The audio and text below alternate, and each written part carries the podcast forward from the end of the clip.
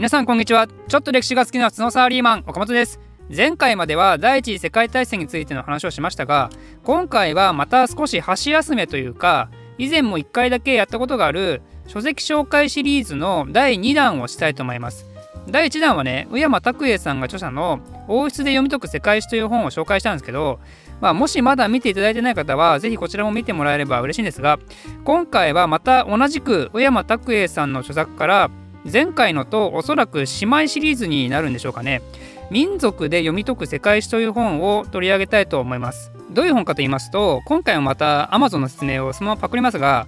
人類のダイナミズムを描く新しい世界史、アメリカにおける白人優位主義者と反対派の衝突、中東諸国を揺るがすクルド人問題、ロヒンギャ族難民をめぐる宗教対立今世界中で起こっている紛争や対立の多くは民族問題に根ざしています。そしてかつて人類が経験した戦争や動乱もまたその多くが民族問題と無関係ではありませんでした。世界史とはさまざまな民族が経験した衝突と融合の奇跡です。本書は世界の歴史を人種や血統そして民族という視点から見つめ直すことで人類のダイナミズムを描く新しい世界史です。年代をだけの味気ない世界史では分からなかった人類の本質が浮かび上がってきます。という感じです。面白そうでしょ？てかこの説明だけ聞くとなんだか現代の社会問題につながるような話ばっかりピックアップしてるようにも思いますが実際はそれだけではなくて単純に世界史の勉強としてもとても面白い内容が多かったです。民族ってね、私が世界史を勉強した時はどうもサブフォーカスエリアのトピックだったんで、この時代にこういう事件がありましたよ。ちなみにその事件を起こした人たちは、なんとか人ですみたいな感じで、単純暗記で覚えることが多くて退屈だったんですけど、この本は、なんとか人はこの年代ではここでこうして、この事件が起こって、ここで移動して、これして、みたいな、あの本当にね、あの民族にフォーカスした世界史の読み解き方をするんで、いつもとは別視点で世界史を見てる感じがして、とても面白かったです。ということで、今回もこの本の中から特に私が面白かったと思うものをいくつかピックアップして何回かに分けて紹介していきたいと思います。記念すべき第1回はですねそもそも民族とは何かまた民族ともよく合わせて登場してくる人種そして世界史学習者はよく聞くことになる語族。そもそもそれらって何なのよ何が違うのよっていうところを説明したいと思います。まず一番大きな枠組みで言うと人種になるんですけど今日現在遺伝学の観点から人類は4つの人種に分けることができます。まあ、ちょっと最初から堅苦しい話になるんでここは聞き流す程度でいいんですけどその4つは何かというとコーカソイドモンゴロイドネグロイドオーストラロイドです非常にざっくり分けるとコーカソイドがいわゆる白人モンゴロイドがいわゆる東アジアの黒人つまり日本人はモンゴロイドになりますでネグロイドがいわゆる黒人そしてオーストラロイドはねこれは一般的なオーストラリア人じゃないですよ。一般的なオーストラリア人は白人ですからコーカソイドでオーストラロイドはアボリジニやニューギニア人なんかの先住民たちです。この4つに現存の人類は全て分類されるんですけどあれじゃあ東アジア以外のアジア中東とかインドとかあの人たちはっていうと彼らはコーカソイドです。白人ではないんですけど実はルーツは欧州のザ白人と同じで気候による問題だったり多人種との交配なんかを繰り返した結果見た目が結構変わってきたらしいんですよね。だけど遺伝的なものとして例えば骨格はヨーロッパ人アラブ人インド人なんかは禁じしてるようです。こんな感じで人種とは何かというと大体遺伝的なもの DNA やら肉体的な近似性なんかから分類されたものを言うんですよね。じゃあそれに対して民族っていうのはどういうかというと民族っていうのは使ってる言語だったり文化だったり慣習だったりそういうものによって分類されるんですよね。なので人種と民族って定義を知らないと似たようなものかと思うかもしれないですけど我々日本人が該当するモンゴロイドでいうと日本人も中国人も同じモンゴロイドだけどだけど言語や文化は違う当然違うんで民族としては別物だと、まあ、これは簡単に理解できると思います。じゃあ逆に考えてほしいんですけど言語や文化など日本人と全く同じものを共有している人たちがいてその人たちがコーカソイドつまり白人だった場合じゃあその人たちは日本人と同じ民族と言えると思いますか？民族ですからね。日本国領に席を持つ国民とは違いますからね、まあ、その感覚は人によると思いますけどおそらく言えないですよね。仮にその人たちが日本国民だろうと見た目が全然違うのであれば我々同様に日本語を母国語として使ってたとしても同じ民族っていう意識はなかなか持てないと思います。まあ、そんなケースは身近にないんで想像するのが若干難しいかもしれないですけどということで民族っていうのも結局言語文化慣習なんかの他に血統レベルのものがね必要とされるわけですよ。なので人種が最初にあってその下に民族っていうカテゴリーがあるパターンが一般的となります。まあ例外はあるかもしれませんけどあくまで一般的なものとして捉えてください。この感覚が世界史上でたびたび行われてきた民族浄化運動につながってしまうわけなんですよね。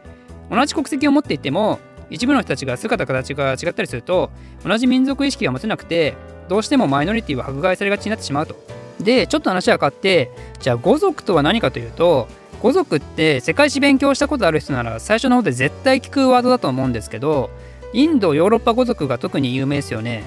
人種が遺伝要素民族が文化なんかに着目した分類ですけど語族っていうのは文字通り言語に着目した分類です。それって民族じゃないの？って思うかもしれないですけどこれは違います語族っていうのは同一の祖先から分かれたと考えられる言語グループのことなんで別に人種や民族は問わないわけですよ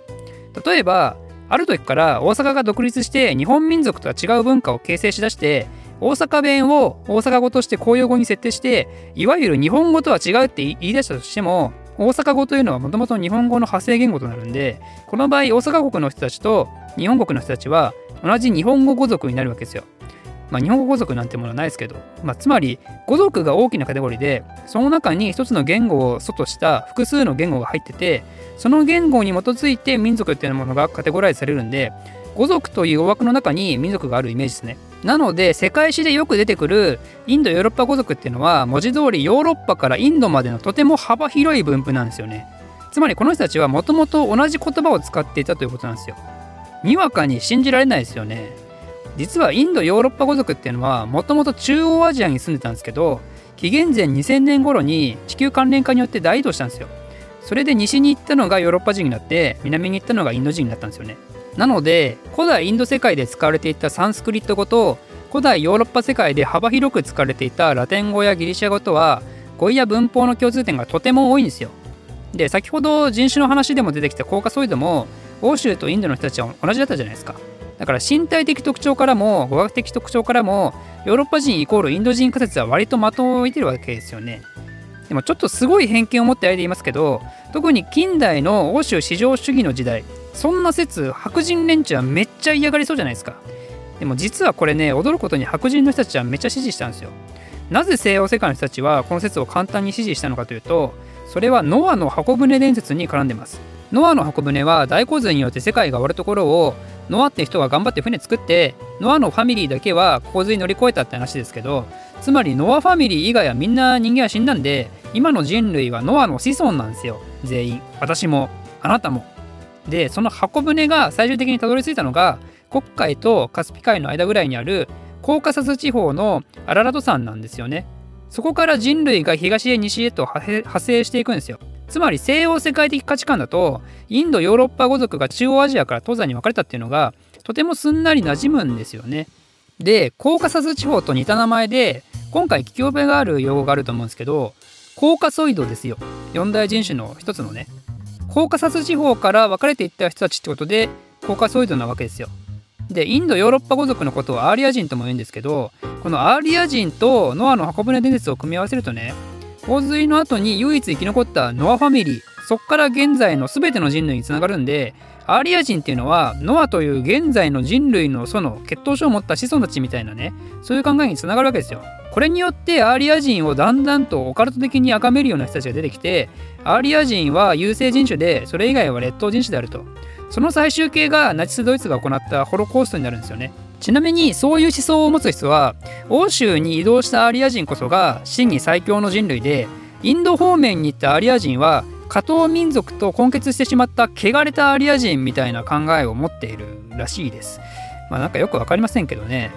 ノアのファミリーが人類唯一の生き残りでそれがアリア人のそうであるならアリア人以外のお前らの言う加藤民族はどこから湧いてきたんだって感じしますけどねちなみにアーリアというのは高貴なっていう意味があるんですけど自分たちが一番優れてるんだっていう自負を持って昔から生きてきたんで他の語族の人たちを攻撃しまくります。